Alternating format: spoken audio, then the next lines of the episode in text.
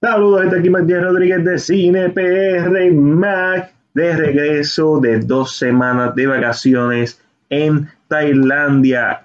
Hoy es martes 12 de noviembre. La plataforma Disney Plus ha comenzado, ¿verdad? Su está pública para Estados Unidos y se puede ver también en Puerto Rico siempre y cuando tengas una compañía de teléfono que se conecte con Estados Unidos. Ejemplo, AT&T, T-Mobile, Sprint. Si tienes claro, estás y además de eso, hoy se celebra el primer año de la muerte del gran Stanley, así que siempre lo recordaremos por sus cómics, sus personajes, los mundos de historias que creó y obviamente por sus cameos dentro y fuera del NCU.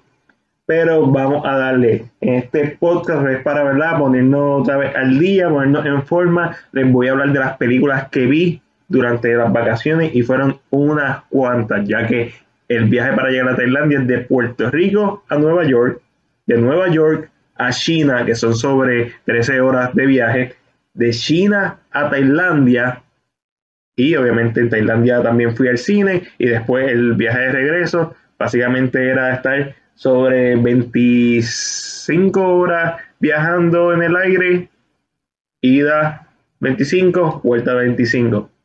Así que, ¿qué fue lo que vi? La primera película que, fui, que vi fue Bumblebee, que es el reboot de la franquicia de Transformers. Esta vez es dirigida por Travis Knight, quien dirigió uno de mis filmes stop motion, stop motion animation favorito de los últimos tiempos, Cubo and the Two Strings.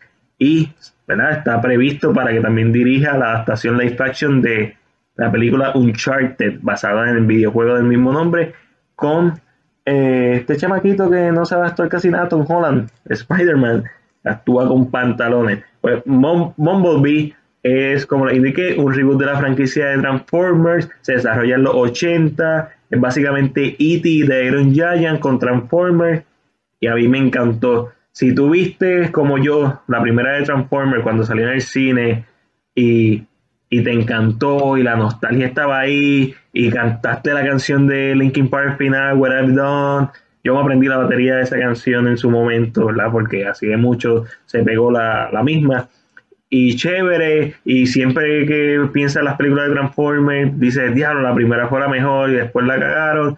tengo malas noticias. La primera también es una mielita, como dice nuestro hermano el Elias Boy, es una mielita. Es una película que tiene su, ¿verdad? Tiene, se, hay que darle que es la primera de la franquicia, hay que darle, ¿verdad? Que su diseño y sus efectos visuales fueron bien ejecutados, una de las mejorcitas películas que ha hecho Michael Bay en los últimos años, pero el guion es una basura y el enfoque de los personajes humanos es tanto. El problema con la película no es que haya enfoque en los personajes humanos, porque Bumblebee también lo tiene, sino que tienes que enfocarte en los, los Autobots, los Decepticons, los personajes humanos y los militares. Y puedes decir, ah, en Bumblebee es lo mismo. Sí, la única diferencia es que en Bumblebee solamente hay tres Transformers, Bumblebee y los dos Decepticons que lo están buscando. Y hay, hay mucho menos personas en la película que se siente más close, que es, más sensible y mejor ejecutada porque deciden menos, menos es más y así, ¿verdad? Eso hace que sea mejor en mi opinión. También por ahí sale John Cena, que hace básicamente un papel de un G.I. Joe más de la vida, nada wow, nada mal, hizo su trabajo. La película me gustó, en mi opinión, la mejor película de Transformers y un gran reboot para la franquicia que lo necesitaba desde hace tiempito. También vi The Art of Self-Defense. Esta es una película de humor negro con JC Eisenberg como protagonista. Si te gustan las películas de JC Eisenberg, de verdad, a mí en particular no me molesta. Vi The Double, que es una película surrealista, y me encantó. Pero, si esperas ver a JC Eisenberg haciendo otra cosa que el mismo papel, no te va a gustar, porque es el mismo papel, este tipo eh, acomplejado, introspectivo, que tiene, este, ¿cómo se dice? Eh, compulsivo en su comportamiento, es el mismo papel que siempre vemos nervioso, básicamente esta persona, la cual la asaltan y eso hace que, ¿verdad? que le tenga miedo a salir y decide tomar clases de defensa personal, decide tomar clases de karate. Y el filme tiene un buen comentario sobre la masculinidad tóxica, sobre eh, este tema del karate, de qué es, que es ser un verdadero hombre. Tiene un par de mensajes inesperados que hacen que el filme se eleve, pero en general una película que va a pasar por el de mucho. A mí me gustó, la recomiendo. Nada del otro mundo, pero algo bien hecho que disfruté ver. Firewall está basada en una obra live action que pasaba por televisión del mismo nombre. Eh, ¿De qué trata? Básicamente un grupo de estudiantes eh, que a, varios de los estudiantes les gusta la misma chica y la chica decide salir con uno de ellos. Y cuando sale con esa persona, hay un artefacto que le permite esa salida eh, virar el tiempo.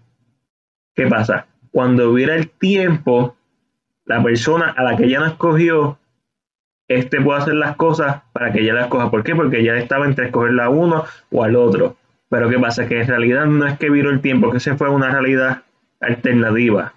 Y la película empieza a brincar de realidad a realidad y todas las realidades son como un poquito más fucked up, son diferentes, las reglas de la física no necesariamente aplican y por eso es que se llama eh, fuegos artificiales, los deberíamos ver desde el lado, desde abajo. ¿Por qué? Porque ellos están buscando qué forma tienen los fuegos artificiales, si son planos o son redondos.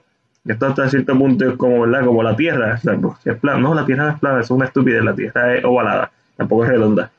Pero el punto es que la película se tarda bastante en llegar a la parte de empezar a cambiar de realidades y eso afecta el filme un montón porque no es lo suficientemente interesante en su primer acto. Una vez empieza a brincar de realidades, pues se vuelve interesante, básicamente un butterfly effect eh, va pasando y uno va viendo, ¿verdad?, cómo, cómo el personaje principal va aprendiendo de, ¿verdad? de toda esta realidad y va aprendiendo los actos para no cometer los mismos errores.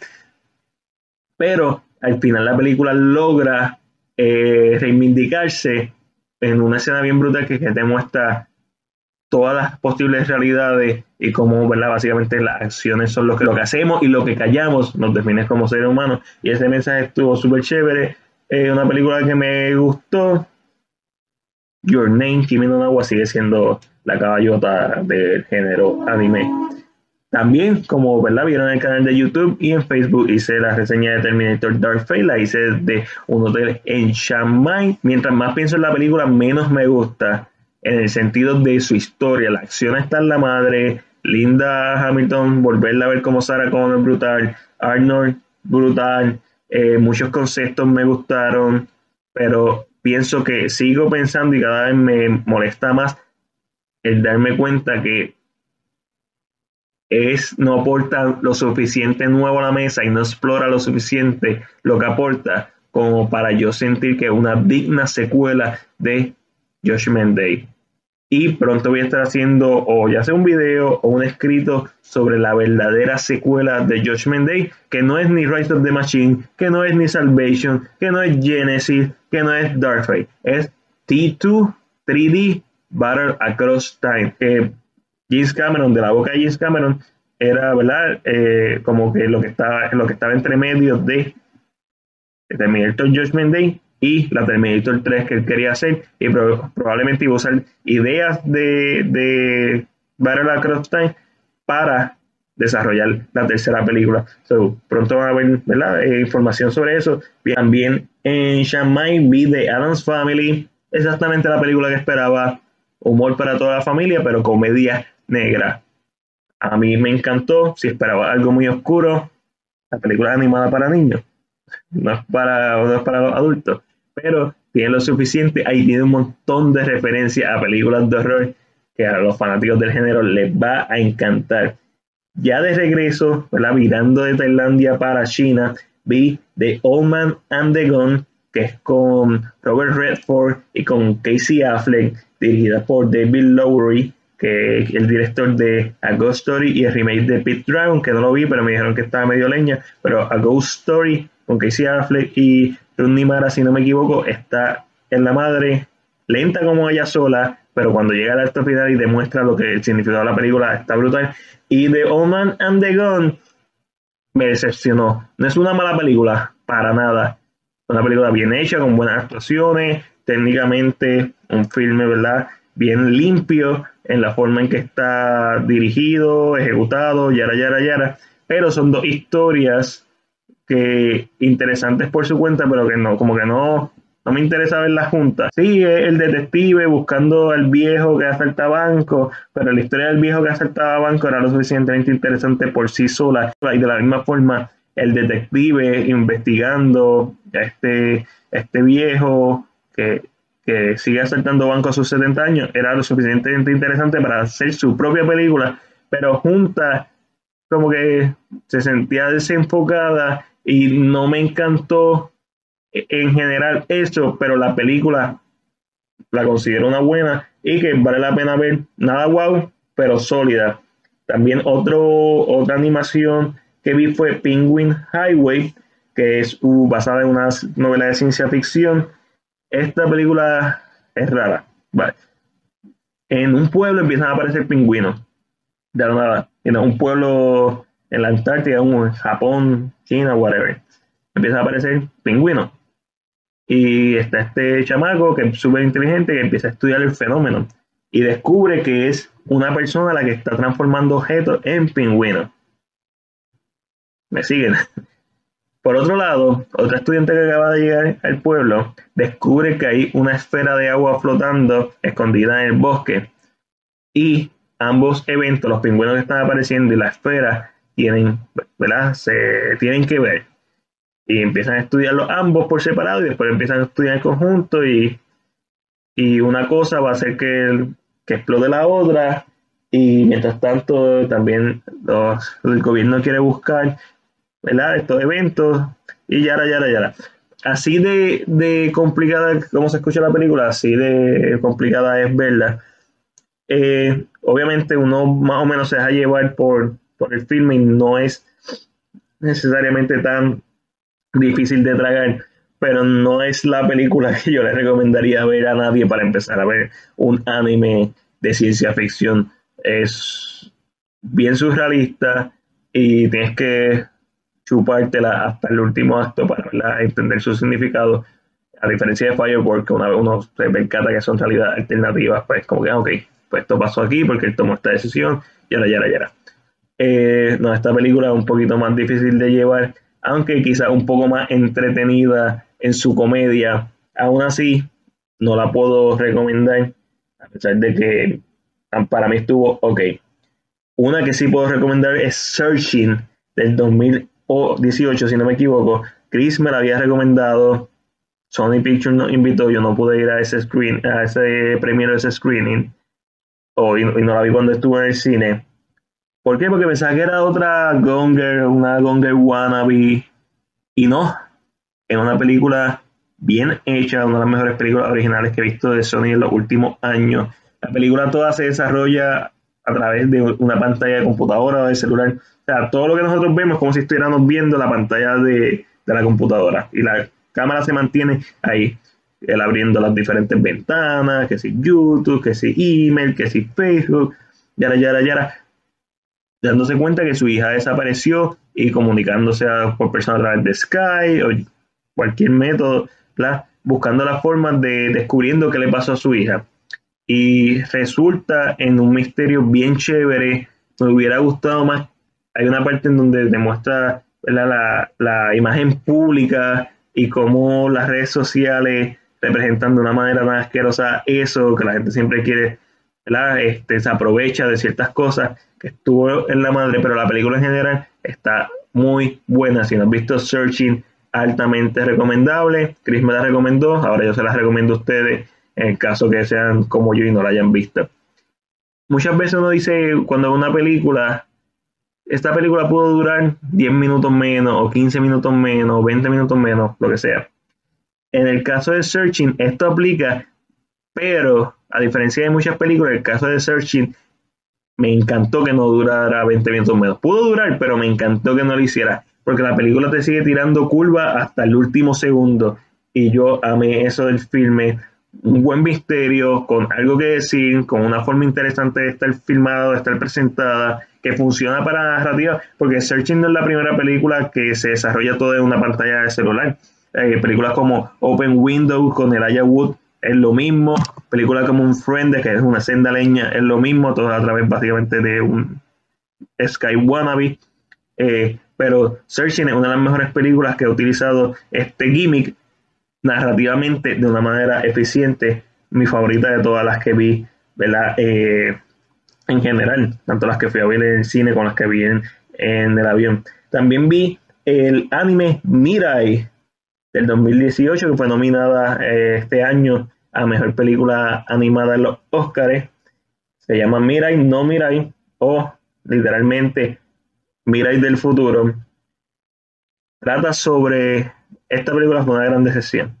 Yo sigo buscando una película que me haga sentir lo mismo que me hizo sentir Your Name y Mino Agua, pero parece que la barra está muy alta. Y cuando vi que Mirai fue nominada al Oscar, dije, ah, esta puede ser. La animación está espectacular. No me malinterpreten. La animación es. Eh, te, te, quita el aliento. Hay veces que uno no sabe si están viendo algo real o no especialmente cuando te enseñan los paisajes de, la ciudad. Otra cosa. Eh, ¿De qué trata Mirai?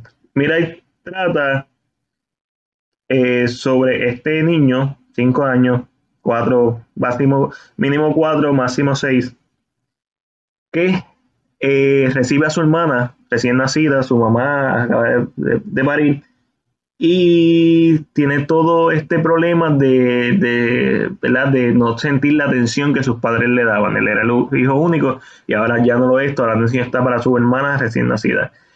El problema con Mirai es que en Puerto Rico jamás y nunca una película como Mirai hubiera pasado. Porque la primera vez que ese desgraciado, mocoso, asqueroso, malcriado hubiera salido con una mala crianza, la gandata que le hubieran dado al infeliz ese, le hubieran roto la boca y con mucho gusto lo llevaban al centro médico y le hubieran dicho, le rompí la boca por malcriado, le rompí la boca porque le dio con un juguete en la cabeza a la bebé recién nacida. Al momento que él hiciera eso, se acababa la película. Salía el, el para, para, para, para, para, un bofetón. Acabó. Y eso es lo que yo dije. Como no, culturalmente, al ser tan diferente nosotros con lo que presenta la película, se me hizo imposible porque Mirai es el nombre de su hermana. Y lo que pasa con la película es que cada vez que le dan una rabieta de esta, el árbol de la casa, que está en el medio de la casa en un jardín, básicamente le presenta un, algo, ya sea su hermana del futuro, su mamá cuando era joven, lo transporta a cierto a cierta realidad que, ¿verdad? que le enseña a, ¿verdad? a ser mejor. Sin embargo, a lo, después te presenta el nene, un par de tiempo después, y vuelve a hacer otra malcriadez por otra razón. Y este cabrón, pues el bicho. Eh, definitivamente una película que culturalmente ella y yo no nos llevamos visualmente hermosa, la música muy buena, en cuanto a concepto brutal, pero hay tan, es tanta la desconexión entre lo que hubiera pasado en Puerto Rico y lo que pasó, eh, lo que hubiera pasado en Japón. Los papás no, le, no lo tocan y ese negro que le hace falta una bofetada, se acaba la película en menos de 15 minutos. En verdad no la puedo recomendar porque no, no, punto. No. Muy linda y muy todo, pero no. Y por último, vi Atomic Blonde del 2017, otra película que llevaba tiempo queriendo ver no la pude ver cuando salió en el cine. Lo mismo me pasa con Overlord, que todavía no la he visto estoy loco por verla. Pues, Atomic Blonde, producida y protagonizada por Charlize Theron, que también sale James McAvoy, John Goodman. La película se desarrolla en 1980 y tanto, 80 alto, porque durante la caída del muro de Berlín, esta espía que va a, ¿verdad? allá, al muro de Berlín, eso eh, Alemania, ¿será? Rusia, whatever, va para allá a, investigar la muerte de un ex compañero de ella, otro espía, y ¿verdad? Eh, buscar información de específicamente de la misión que le mandaron. La acción está brutal. Charlie Theron en la madre. Esto es del director David Leitch, que es el codirector, no, credited, de John Wick director de Deadpool 2 y director de Fast and Furious Present Hobbs and Show, que es una mierdita también, pero eh, la acción está buena. Y esta película es súper estilizada. Charlie Theron está en la madre, James McAvoy, súper bueno, pero no tan pobremente utilizado para, para el calibre actor que James McAvoy. Pudieron haberle dado un poquito más de enfoque, pero entiendo que es un papel divertido para él. Una película competentemente hecha en todos los sentidos, mucho estilo, acción brutal, bien entretenida. Esta es una película que recomiendo simplemente por entretenimiento y que me hubiera gustado o que me gustaría ver una secuela y que fácilmente se podría desarrollar en el mismo universo de John Wick. Fácilmente.